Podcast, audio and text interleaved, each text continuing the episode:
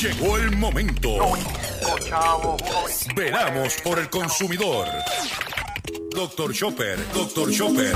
Hablando en plata, hablando en plata.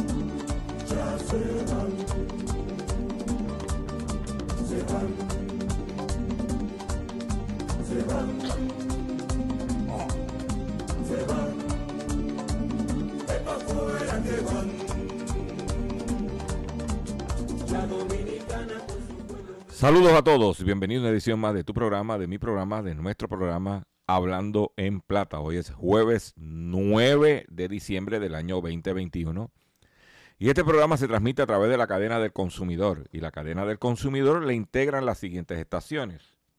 El 610 AM y el 94.3 FM Patillas Guayama Calley. El 1480 AM y el 106.5 FM Fajardo, San Juan, Vieques, Culebra, and the U.S. and British Virgin Islands. Además de poderme sintonizar a través de las poderosas ondas radiales que poseen dichas estaciones, también me puedes escuchar a través de sus respectivas plataformas digitales, aquellas estaciones que poseen sus aplicaciones para su teléfono Android y o iPhone, y aquellas que tienen su servicio de streaming a través de sus páginas de internet o redes sociales. Las expresiones que estaré emitiendo durante el programa de hoy, jueves 9 de diciembre del año 2021, son de mi total y entera responsabilidad, sí, de Gilberto Arbelo Colón, el que les habla. Cualquier señalamiento y o aclaración que usted tenga sobre el contenido expresado en este programa, bien sencillo. Usted me envía un correo electrónico a nuestra dirección que podrás encontrar en mi página doctorchopper.com con sus argumentos, con sus planteamientos y si están documentados y tengo que hacer algún tipo de aclaración y o rectificación, no tengo problemas con hacerlo. Hoy se celebra el Día Mundial eh, establecido por las Naciones Unidas contra la corrupción. Hoy en todo el mundo se celebra el Día contra la corrupción. Y nosotros especialmente los residentes de Guaynabo City, estamos celebrando ese día. Porque esta mañana, los tres letras, las Yukon Negras, y ahora también los dos Charger, fueron a recoger al alcalde de Guaynabo, Ángel Pérez. Y a un ayudante del alcalde de Trujillo Alto. Pero en el caso mío personal, y ustedes me perdonen, ¿verdad? Que voy a tomar un par de minutos para hablar de un asunto completamente personal, porque yo pues resido en Guaynabo. Quiero compartir con ustedes que el pasado martes en la noche, a eso de las seis de la tarde, el alcalde estuvo por aquí, por nuestra urbanización, o las acostumbradas parrandas navideñas. con las tumbacocos y todo, eh, todo, el, todo el movimiento de música y afuera y sonido por aquí, por nuestro vecindario. Y algo bien significativo que pasó, yo me asomé por la ventana de la sala, que nadie salió, o prácticamente nadie salió de sus casas a felicitar o agradecer al alcalde por su trulla. No sé si la gente ya tenía un sentido. Nosotros hemos tenido mala suerte en los últimos cuatrenios, en últimos cuatrenios, pues perdimos a Héctor O'Neill, que no era ningún santo, pero por lo menos se veía la obra en el municipio por sus asuntos personales de índole vaginales. Y ahora pues tenemos la salida de Ángel Pérez, que no solamente es el alcalde de Guaynabo, sino presidente de la Federación de Alcaldes, que agrupa a los alcaldes del Partido Nuevo Progresista. Y uno iba a la, uno iba al garaje de gasolina, a la panadería, a la ferretería, al supermercado, y la gente todo el mundo te comentaba, aparte del problema personal de Héctor O'Neill, que eso está estipulado y se declaró culpable ya. Decía todo el mundo que mucha falta hace Héctor O'Neill. Porque por lo menos el municipio, el tipo lo tenía al filo del cañón. Y esta mañana, pues, nos levantamos donde se llevaron al alcalde de Guainabo arrestado por corrupto. Y para terminar el tema, y te voy a entrar con las noticias que tengo del ámbito económico, tienen que estar unos cuantos embarrados. Tienen que estar unos cuantos embarrados. Comenzando por su ayudante, su asesor de prensa, cuya esposa es la portavoz de prensa del municipio, Edwin Mundos.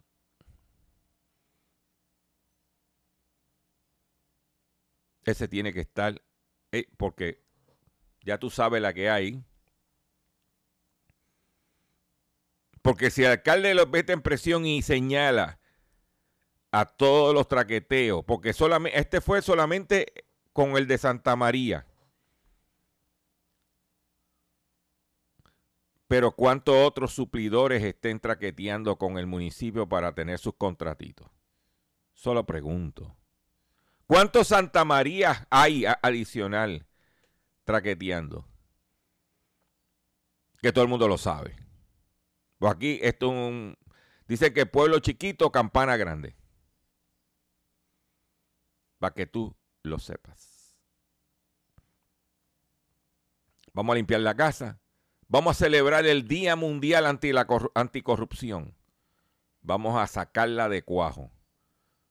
Este país no echa para adelante a menos que no se elimine la pandemia de la corrupción. Vamos a comenzar el programa ahora de, con las noticias que tenemos preparadas para ustedes el día de hoy. Y vamos a comenzar inmediatamente de la siguiente forma. Hablando en plata, hablando en plata, noticias del día. Vamos con las noticias que tenemos preparadas para ustedes en el día de hoy. Y eh, tenemos la siguiente. Italia multa con más de mil millones de euros a Amazon por su posición dominante la compañía tecnológica Amazon ha sido multada por el pago de 1.128 millones de euros, que son casi 1.200 millones de dólares, por, abuso, por su abuso de posición dominante absoluta en el mercado italiano, con una estrategia especialmente grave para perjudicar a los competidores en el servicio logístico de comercio electrónico, informó la autoridad garante de la competencia del mercado de Italia. Amazon ocupa una posición dominante absoluta en el mercado italiano de servicio de intermediación en el mercado, en lo que ha permitido favorecer su servicio de logística denominado como FBA entre los vendedores activos en la plataforma Amazon. Según la autoridad antimonopolio, las empresas han vinculado a la utilización del servicio de logística de Amazon el acceso a un conjunto de beneficios esenciales para obtener visibilidad. O sea que le está metiendo las manos a Amazon en Italia por posición predominante. Por otro lado, la empresa Allergan pagará 200 millones de dólares a, Nueva York, al estado de Nueva York, por la crisis de los opioides. La farmacéutica Allergan acordó en el día de ayer pagar 200 millones de dólares al estado de Nueva York por su responsabilidad en la crisis de los opioides y quedará fuera del macrojuicio impulsado por la Fiscalía del Estado contra varias empresas fabricantes y distribuidoras. Allergan, subsidiaria de ABIE, queda así fuera de un proceso que aborda su tramo final en la Corte Suprema de Nueva York, en lo que previamente han cerrado acuerdos millonarios contra, otras acusadas como Johnson Johnson, McKesson, Cardinal Health, Endo, para liberarse del juicio. Como, el del, como parte del pacto, Allergan se había comprometido en dejar de producir opioides y no podrá vender ni promover estos fármacos en el Estado, entre otros vetos. Deberá ser el pago total para mediados del 2022, indicó un comunicado de la fiscal general Letitia James. Además tendrá que hacer que hacer que la información sobre los opioides y los productos relacionados sean más accesibles para el público, incluidos los pacientes y proveedores de atención médica. Ya eso es. Por otro lado, Google pagó una multa de 500 millones de euros a Francia por derechos afines. Google pagó a Francia la multa de 500, el equivalente de 567 millones de dólares, dictado en julio por una autoridad administrativa en relación con los derechos afines. Aunque la empresa presentó un recurso, informó este miércoles en un, alto, en un alto responsable francés. La autoridad de la competencia encargada de la lucha contra las prácticas anticompetitivas interpretadas por los editores de prensa y la agencia francesa de prensa AFP, consideró, consideró, que Google había negociado de buena fe la remuneración debida a los editores y agencias de prensa por los derechos afines de derechos de autor. Estamos hablando de, de 500, sobre 500 millones de dólares para que tú lo tengas al día. Esto, ¿dónde te vas a enterar? En Hablando en Plata. En otras información, vamos a la corrupción. La Jenny Berenice, vamos a la República Dominicana. Hoy estamos celebrando el Día Mundial Anticorrupción. Y la eh, Jenny Berenice, Berenice Reynoso dice que habrá nuevos imputados en el caso Pulpo y que presentarán acusaciones en los próximos días. La directora de persecución del ministerio, Jenny Benenit Reynoso, de la República Dominicana, reveló que la acusación que se presentarán en los próximos días en el caso Pulpo tendrá nuevos imputados. La procuradora junta manifestó que este ha sido un caso complejo, que tiene cientos de pruebas nuevas, con imputados nuevos y con la comisión de hechos muy graves. En los próximos días el equipo, que ha trabajado prácticamente 24 horas en dos turnos, está depositado depositando las acusaciones que ya le están dando los toques finales, acordó Berenice, acotó Berenice Reynoso a periodistas en el mediodía de ayer. Indicó que la demora en la acusación se debe a pruebas nuevas que han sido incorporadas en el proceso y que tienen que ver con las notificaciones que ha hecho la Cámara de Cuentas con informes de auditoría. Recordando que eh, Antipulpo eh, realizado ¿eh?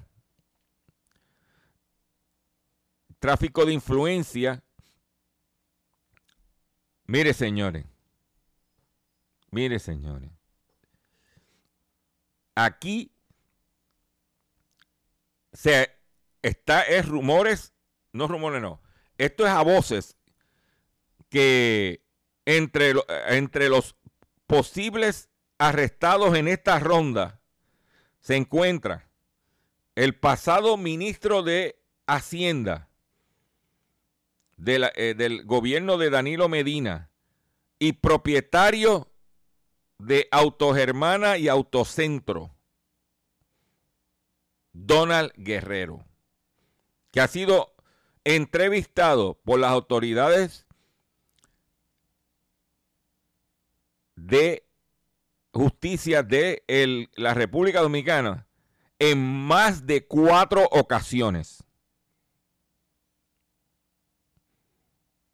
No podemos olvidar que en días recientes el gobernador de Puerto Rico estuvo reunido en la República Dominicana con el presidente Luis Abinader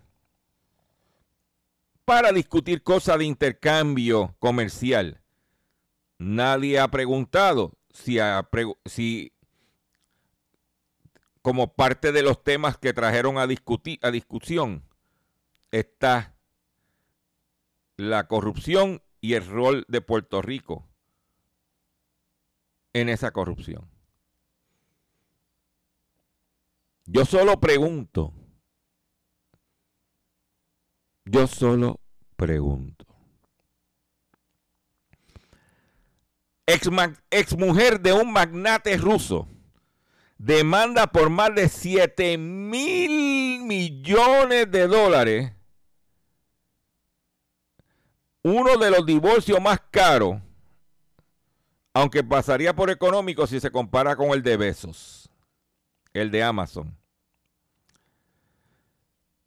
Vladimir Potanin, una de las personas más ricas de Rusia, enfrenta tras su divorcio a una demanda astronómica del 50% del valor de su participación en la empresa minera Nornickel, lo que podría situarlo entre las personas que más pagarán por divorciarse según Bloomberg.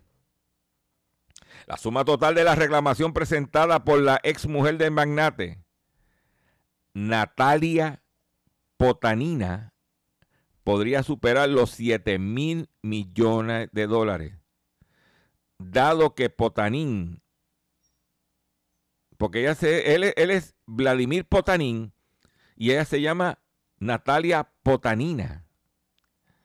¿Eh? Dado que Potanin tiene alrededor de un tercio de las acciones de la empresa rusa, de acuerdo con el índice de multimillonarios de Bloomberg. El caso de la expareja volvió al tribunal después de que se anulara la decisión en la que el juez acusó a Natalia Potanin de turismo de divorcio.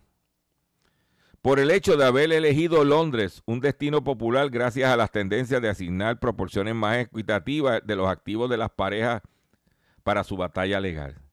Si bien Potanín espera apelar el caso, su exmujer afirma que aparte de las participaciones en Nornickel, baraja reclamar el 50% de los dividendos sobre las acciones a partir del año 2014 y la mitad de su lujosa propiedad en Rusia. Según Bloomberg, desde entonces el magnate ruso acumuló 6.600 millones de dólares en dividendos y, y un patrimonio neto de 29.900 millones de dólares. Si bien Potanín asegura haber entregado a su mujer unos 84 millones de dólares tras el divorcio, Natalia Potanina afirmó que solamente ha recibido 40 de los 84 que le dijo que le iba a dar Potanín. ¿Mm? Ay, ay, ay, ay. Para que tú lo sepas, señores, divorciarse cuesta. El que está pelado tiene que dar la mitad de lo poco que tiene. El que tiene chavo tiene que dar la mitad de los chavos que tiene. Exigen al Departamento de Transportación y Obras Públicas que resuelva la escasez de marbete en los centros de inspección. Sigue la situación, la problemática de los marbetes en los centros de inspecciones a la hora de darte el ticket, hmm, ya tú sabes. En estos días vimos una y leímos una propuesta, un propuesta, proyecto de ley del representante Gabriel Rodríguez Aguiló, donde le quiere dar un incentivo contributivo a la gente que se mudaron, se fueron de aquí para los Estados Unidos, donde sea, pero principalmente a los Estados Unidos, para que regresen. El presidente de la Comisión de Hacienda del Senado, Juan Zaragoza, alega que la tasa, contributiva a boricuas crearía más inequidad. Yo estoy de acuerdo con el planteamiento de, primero que hay que hacer un morón el que eh, propone eso, porque usted lo que tiene que estar haciendo es que los que estamos aquí, darnos incentivos para quedarnos aquí y no irnos. Porque ahora tú quieres darle incentivo a los que se fueron para que regresen. Si lo que tenías que haber hecho era darle calidad, calidad de vida a lo que está pidiendo la gente. El exsecretario del Departamento de Hacienda aseguró que la idea de, la continua tradición de usar los decretos contributivos para resolver los problemas más profundos que provoca el éxodo profesional.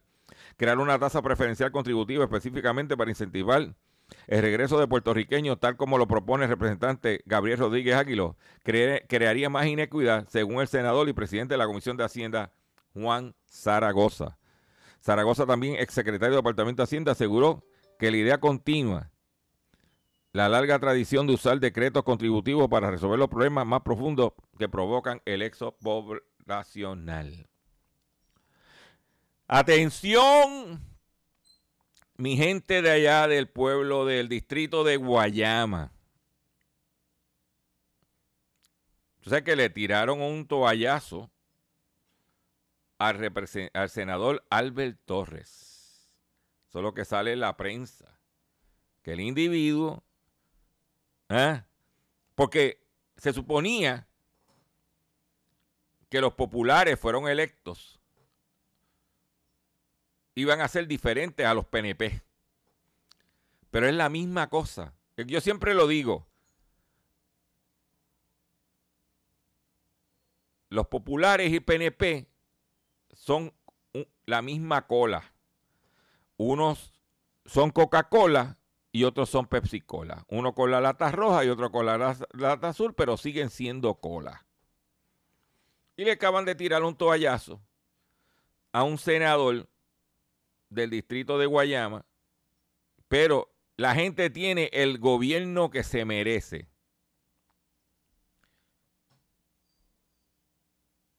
Ahora, cójanse esa. Por otro lado, McDonald's aumentará salario inicial a 9 dólares la hora. Sobre 3 mil empleados activos y empleados nuevos se beneficiarán del nuevo salario inicial de 9 dólares la hora. Alcos Dorado, empresa que maneja los restaurantes en Puerto Rico, anunció que a partir de enero el salario inicial de empleados de restaurantes será 9 dólares por hora con el objetivo de desarrollar y fomentar carreras profesionales en la compañía. Este aumento, el tercero que se estará otorgando durante estos últimos 12 meses, impactará la fuerza laboral en los 93 restaurantes a través de la isla. Y un detalle bien importante, este año Puerto Rico estaba dividido McDonald's estaba dividido en dos grupos. Estaba dividido los restaurantes eh, manejados por el dueño de, la, de, la, región, que es Arcos Dorados, y habían como alrededor de una docena de restaurantes que era desde que se inició McDonald's, que eran franquiciados, que eran individuos que habían adquirido la franquicia a McDonald's cuando McDonald's vende a una empresa latinoamericana que se llama Arcos Dorado en el territorio de Puerto Rico, quedaron estos restaurantes eh, como franquicia independiente. Y entonces empezó una pugna, demanda, guerra. Finalmente, Arcos Dorado absorbió, compró todos los restaurantes y ya todos pertenecen a una sola entidad. Como Burger King, que todo pertenece a una empresa. Pues ahora, inclusive ayer yo fui a Montelledro un momentito y en Macaroni and Grill tenían un rótulo. En vez de anunciarlo en el menú, estamos buscando lavaplato a 10 dólares la hora. Voy a hacer un breve receso para que las estaciones cumplan con sus compromisos comerciales. Y cuando venga, vengo con el pescadito y mucho más en Hablando en Plata. Estás escuchando Hablando en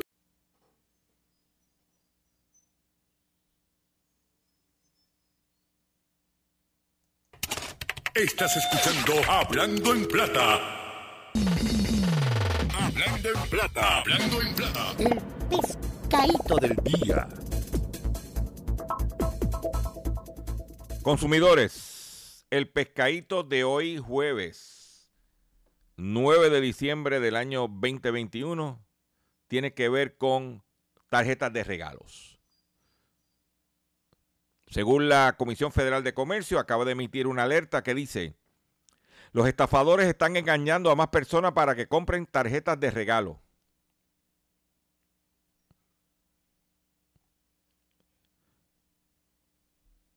De acuerdo con los datos de más recientes Data Spotlight, 40 personas reportaron haber perdido la friolera de 148 millones de dólares en tarjetas de regalos a manos de estafadores durante los primeros nueve meses del 2021. Estas son cifras sorprendentes que han aumentado cada año durante los últimos años. Desde el 2018 las tarjetas de regalo han sido el método de pago reportado con mayor frecuencia en los casos de fraude. Pero, ¿qué marca de tarjeta de regalo piden los estafadores a las personas que compren y pierdan la mayor cantidad de dinero. Las tarjetas de Google Play, Apple, eBay y Walmart son las más populares entre los estafadores. Pero este año las tarjetas de regalo de Target son la primera opción de los estafadores. La mayoría de las estafas de tarjetas de regalo comienzan con una llamada telefónica de alguien que se hace pasar por representante de una división de gobierno como Administración de Seguro Social o un negocio. La persona que llama podría amenazarle con congelar su cuenta bancaria y te dirá que debes comprar tarjetas de regalo para evitar el arresto, arresto o mantener el acceso a tu dinero en tu cuenta bancaria. Te dirán que no cuelga mientras te diriges a la tienda a comprar la tarjeta de regalo, pero a menudo afirman resolver el problema por el cual te están llamando. También te pedirán que les dé los números que aparecen en el reverso de la tarjeta que compraste. Todos estos son signos de la estafa con tarjetas de regalo. Si te diría una tienda a comprar tarjetas de regalo porque alguien te dijo por teléfono, detente, no importa quién te llame, envíe un mensaje de texto o envíe un correo electrónico diciendo de que pague con una tarjeta de regalo. Siempre será un estafador. El gobierno y los negocios legítimos nunca te llamarán para exigir el pago con una tarjeta de regalo. Voy a repetir esto. El gobierno y los negocios legítimos nunca te llamarán para exigir el pago con una tarjeta de regalo. A medida que nos acercamos a la fiesta de fin de año, recuerda, las tarjetas de regalo son para entregar como un regalo y no para pagar. Reportar las estafas con tarjeta de regalo al emisor de la tarjeta de regalo y a la FTC. En otras palabras, ten cuidado porque eso está rampante. Eh, por otro lado, la entidad que se llama Truecaller alerta sobre el auge de estafa por teléfono. en el informe de Truecaller titulado 2021 Inside US Spam and Scam Report, se muestra una pérdida de casi 30 millones de dólares a causa de llamadas fraudulentas el año pasado. Truecaller, una aplicación líder de identificación de llamadas y bloqueo de esquemas de fraude, alerta sobre las estafas y las llamadas automáticas engañosas que aumentan en la temporada navideña. A pesar de que los latinos de Estados Unidos tienen varias formas para evitar ser engañados, más de la mitad de ellos no utilizan un servicio para bloquear las llamadas que no son enviadas desde un sistema automatizado o teléfono celular. O sea que estamos hablando. Mm, El 23% de los estadounidenses han perdido dinero por estafas telefónicas en los últimos 12 meses. Este es el porciento más alto registrado desde que Truecaller comenzó a estas investigaciones hace siete años. Las acciones fraudulentas han afectado a 59.49 millones de estadounidenses en el 2021 comparado con 56 millones en el 2020. Durante la temporada navideña, Truecaller revela un aumento en las llamadas automatizadas de estafa y fraude. Comenta Clayton Liabastin, asesor jefe de Truecaller. Queremos asegurarnos de que los hispanos en los Estados Unidos sepan que tienen opciones y recursos para ayudarlo a evitar las llamadas automatizadas. Tenga cuidado que no vaya a caer en el pescado. Te la dejo ahí para que tú lo tengas a la mano. Por otra, eh, en el ámbito local, ah, una mujer es víctima de fraude por intentar comprar dos taquillas para el concierto de Bad Bunny. Tras ver un anuncio en Facebook, envió 400 dólares por ATH móvil y nunca recibió los boletos. La cogieron por ver a Bad Bunny. Para que tú estés al día y lo sepas. ¿Ah? Sabes que este programa pues te trae toda esa información para proteger tu bolsillo. Pero hablando de cosas interesantes. ¿Sabes que no? Aquí ahí tenemos nuestros sapitos. Pues enormes sapos venenosos invalen la isla de Taiwán. Oye, está Gustavo Adolfo. La búsqueda de sapos de caña en la isla se tradujo en la captura de 200 ejemplares. Si bien el éxito de la operación solo podrán constatar, constatarse después de la próxima temporada de aparamiento, aparamiento. En Taiwán los sapos son un símbolo de riqueza y de prosperidad. Sin embargo, el descubrimiento inesperado en la isla de una especie invasora y venenosa ha llevado a las autoridades y a los ambientalistas locales a tomar medidas urgentes para detener su propagación. El sapo de caña o sapo de mar es uno de los más grandes y venenosos, pues las toxinas que ah, segregan son potencialmente mortales. Originaria de América Central y del Sur, es una de las especies invasoras más peligrosas del mundo. En la década de los 30 del siglo XX, esta especie fue introducida en Australia, pues se creía que ayudaría a combatir las plagas de la caña de azúcar. ¿Ok? Sapos venenosos. Yo conozco dos o tres aquí, sapos, que son venenosos. Los conocemos. ¿Oíste? Para que tú lo sepas. Ay, ay, ay, ay. Por otro lado, una empresa de la que fue el CEO Pharma Bro acepta pagar 40 millones de dólares para resolver una demanda antimonopolio. Viera Farmacéutica, la empresa de la que fue director ejecutivo Martin Skirley, también conocido como Pharma Bro, ha aceptado pagar 40 millones de dólares para resolver una demanda federal antimonopolio en su contra, según un comunicado publicado este martes por la fiscal general de Nueva York, Letitia James. El texto indica que hace poco Daraprin era el único fármaco aprobado por la Administración de Medicamentos y Alimentos, FDA, para el tratamiento de toxiplasmosis, una enfermedad parasitaria que puede presentar consecuencias graves a menudo y potencialmente mortales para las personas con sistemas inmunitarios débiles. Durante décadas el medicamento era barato y accesible, pero en 2015 la compañía que eh, con Kevin Mulaney y Chele a la cabeza compró de la noche a la mañana y aumentó el precio un 4 mil por ciento. Fuera arquitecto del plan ilegal, el tipo está preso y ahora la compañía tiene que pagar 40 millones de dólares. El Pharma Bro. Para que tú lo sepas. Y eso son empresas legítimas. ¿Mm? Pero yo quiero aprovechar que hoy está, se está celebrando el Día Mundial Anticorrupción y celebrar que los tres letras estaban en la calle limpiando la casa.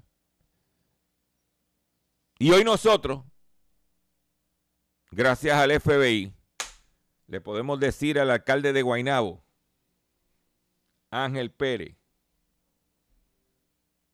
lo siguiente. Yo quiero que usted, por favor, escuche esto que tengo para Ángel Pérez y los que vienen detrás.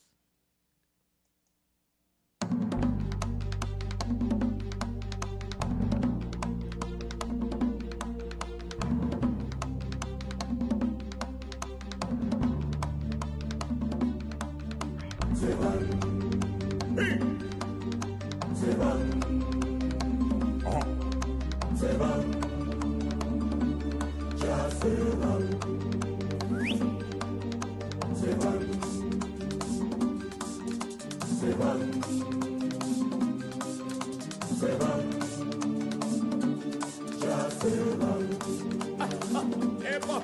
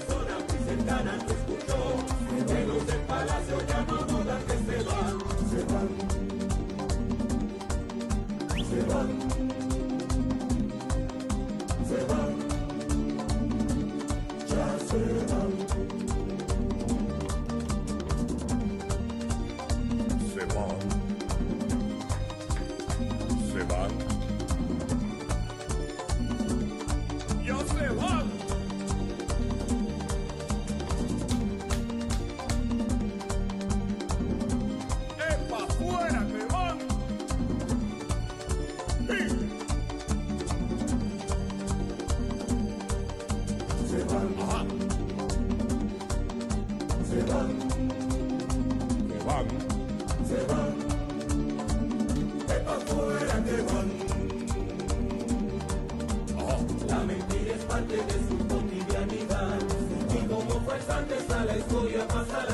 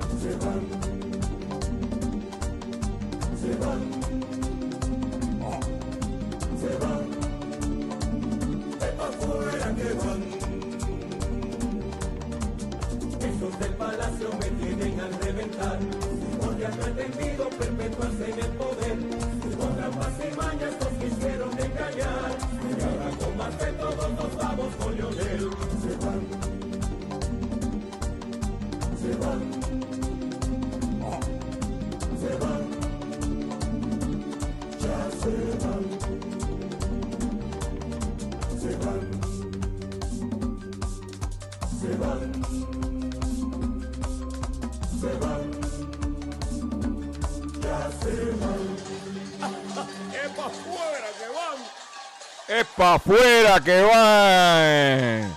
Hoy celebrando, hoy celebrando el Día Mundial Anticorrupción. Para afuera es que van, que se vayan.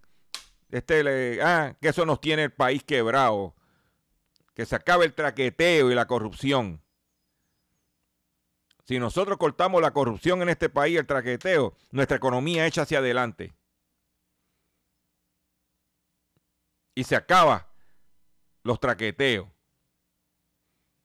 Que a la larga usted y yo solo somos los que pagamos por eso. Atención consumidor, si el banco te está amenazando con reposer su auto o casa por atraso en el pago. Si los acreedores no paran de llamarlo o lo han demandado por cobro de dinero. Si al pagar sus deudas mensuales apenas le sobra dinero para sobrevivir debe entonces conocer la protección de la ley federal de quiebra. Oriéntese sobre su derecho a un nuevo comienzo financiero. Proteja su casa, auto y salario de reposiciones y embargo. No permita que los acreedores tomen ventaja sobre usted. El bufete García Franco y Asociado es una agencia de alivio de deuda que está disponible para orientarle gratuitamente sobre la protección de la ley federal de quiebra. No esperes un minuto más y solicite una orientación confidencial llamando ahora mismo al 478 3379 478 3379 478 3379 para que tú ¿eh? lo sepas. En otras informaciones que tengo, sí, porque tengo, tengo mucho más, el tiempo, tú sabes, una hora eh, bien utilizada pero tengo, usted sabe que están, se está celebrando En Israel se está celebrando el concurso de Miss Universo. Y aquí en Río Grande se está celebrando el concurso Miss Mundo, que son dos concursos de alto impacto a nivel de la belleza mundial y donde Puerto Rico pues, tiene grandes representantes. Pero nosotros no tenemos ninguna participación en este certamen y es que, y, pero podíamos haber, si hubiésemos mandado uno, a lo mejor llegaba.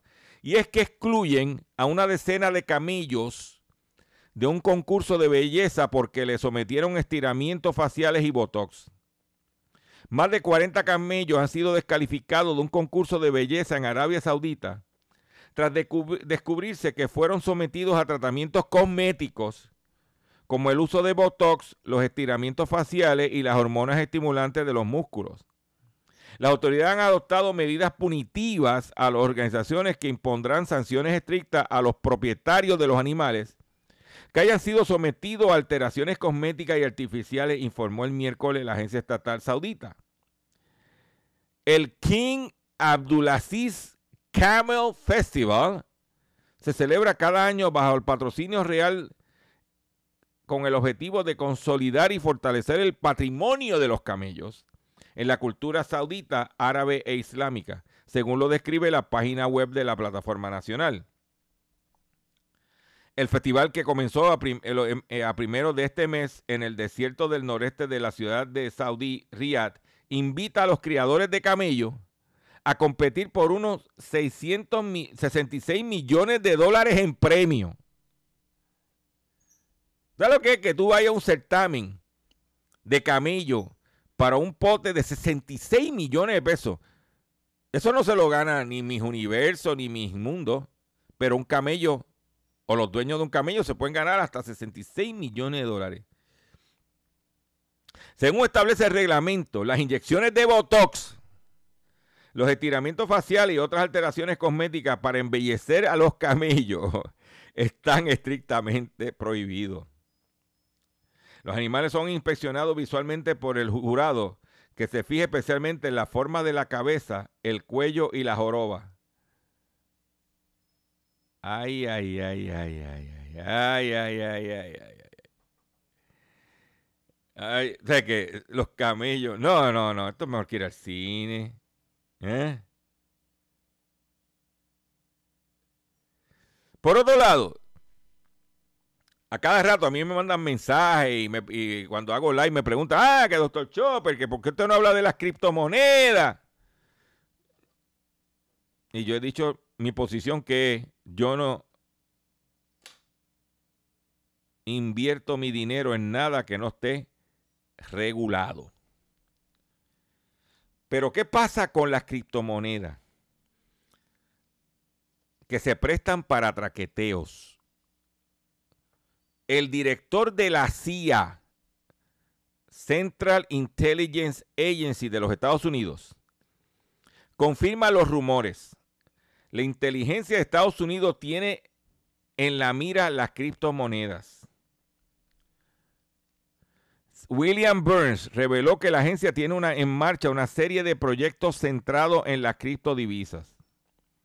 Al participar en una cumbre de directores ejecutivos de Wall Street Journal, William Burns, director de la Agencia Central de Inteligencia, reconoció este lunes que el organismo a su cargo tiene en la mira el criptomercado y está trabajando en este ámbito, lo cual confirmó los rumores sobre el, involucramiento de la inteligencia estadounidense en el mundo de las criptomonedas. Lo había comenzado mi predecesor, confesó Byrne, en aparente referido al exdirector interino de la CIA, David Cohen, que también podía tratarse de John Brennan, Mike Pompeo y Gene Hasper, teniendo en cuenta que todos ellos fueron parte de la agencia en un momento de los últimos cinco años. Según dijo, el equipo anterior puso en la marcha una serie de proyectos centrados en la criptodivisa, por lo que se propuso observar las consecuencias de su segundo y tercer orden, así como ayudar a los colegas y otros departamentos del gobierno a proporcionar inteligencia sólida sobre lo que se estaba viendo.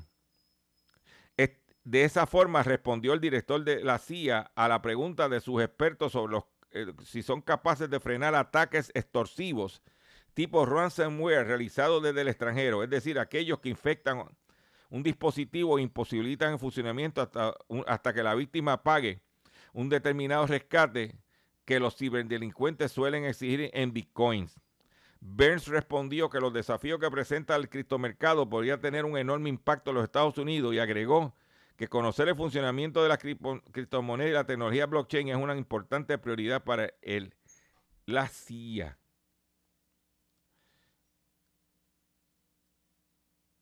Dice que si bien no comparto detalles, eh, si, bien no compartió detalles eh, sobre cómo la agencia pretende contrarrestar los ciberataques de ese tipo, dio a entender que busca llegar hasta las estructuras financieras de los criminales que usan las criptomonedas para la extorsión.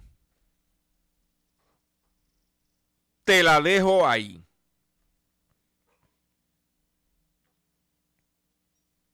Por otro lado, los 10 países de América Latina y el Caribe con mayor valor de sus exportaciones. La CEPAL proyecta un incremento de 25% luego de caer 10% en el 2020. ¿Eh?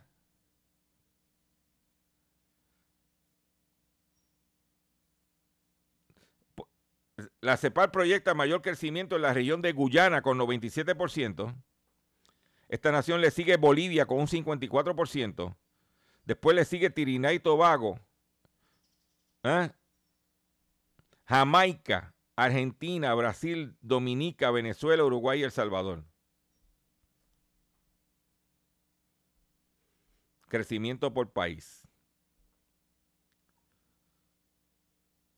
Por otro lado, Estados Unidos abre su mercado a los mangos de Colombia.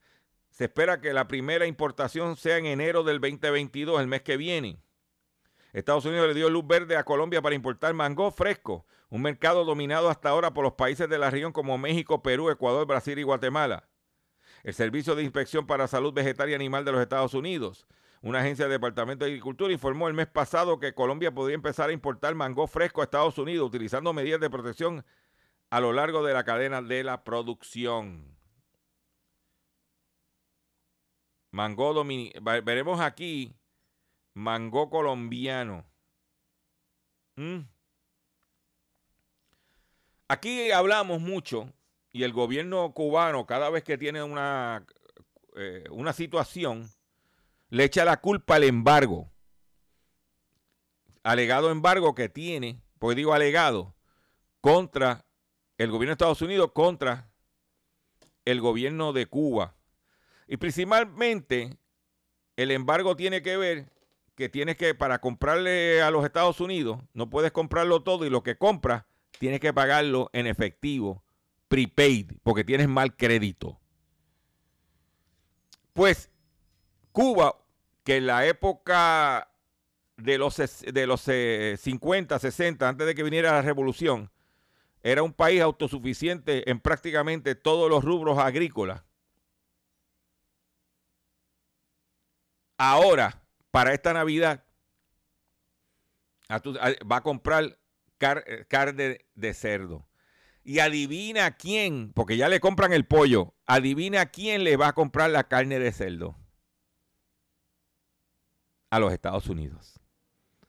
Si hubiera tal embargo, los americanos no le estuvieran vendiendo carne de cerdo a Cuba, ni le estuvieran vendiendo pollo. En Navidad, los cerdos de las mesas de cubanas llegarán de Estados Unidos y los frijoles de México. Los ciudadanos de la isla prefieren los productos importados por la mala calidad de los nacionales. Perniles de cerdo que llegan de Estados Unidos, leche española, frijoles mexicanos. En las mesas de las familias cubanas, los productos importados ganan en número y en calidad a los pocos alimentos que salen de los campos y de industrias nacionales. Basta escribir importado al lado de una oferta para que los clientes se sientan con más confiado y seducido. Mm. Van a traer, van a traer,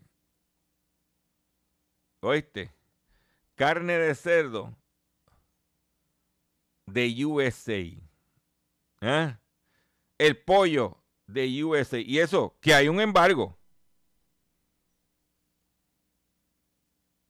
Mm. Y eso, que hay un embargo. Por otro lado, vámonos, a, volvemos al ámbito local. Y aquí esto es que yo leo, cuando yo me encuentro con esta noticia, algunas veces no la puedo decir el mismo día porque toca asimilarla.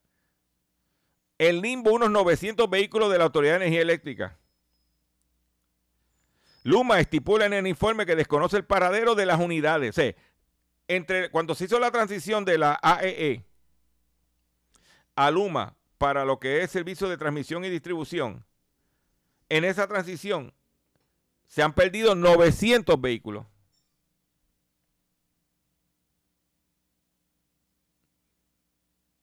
No uno, no dos, no tres, no 900. Luma, Luma Energy asegura que cuando se hizo cargo del manejo del sistema de transmisión y distribución de energía en Puerto Rico, el 1 de junio de este año, en el inventario de autoridad eléctrica, habían 2.000 vehículos de flota, cuyo paradero se desconocía. Aunque el consorcio tuvo un año para hacer la transacción con la AE, dice que no se había percatado de que faltaban vehículos de flota.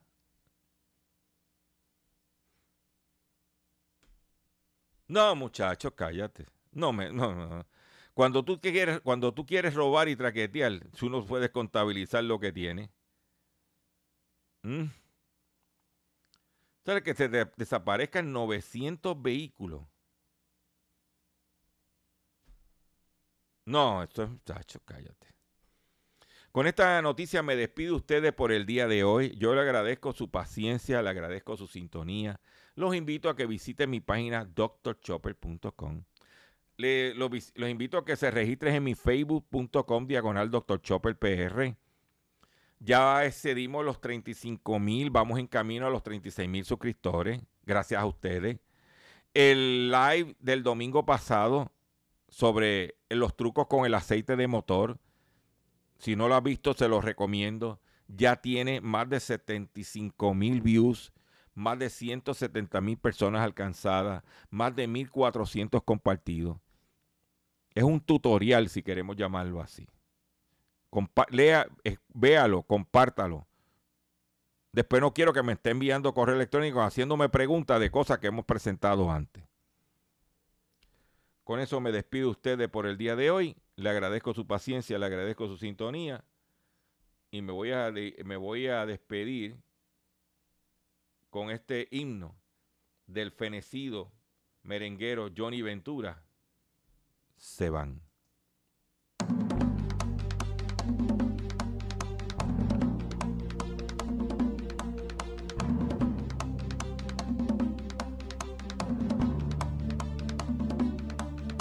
Se van se van. Se van. Ya se van.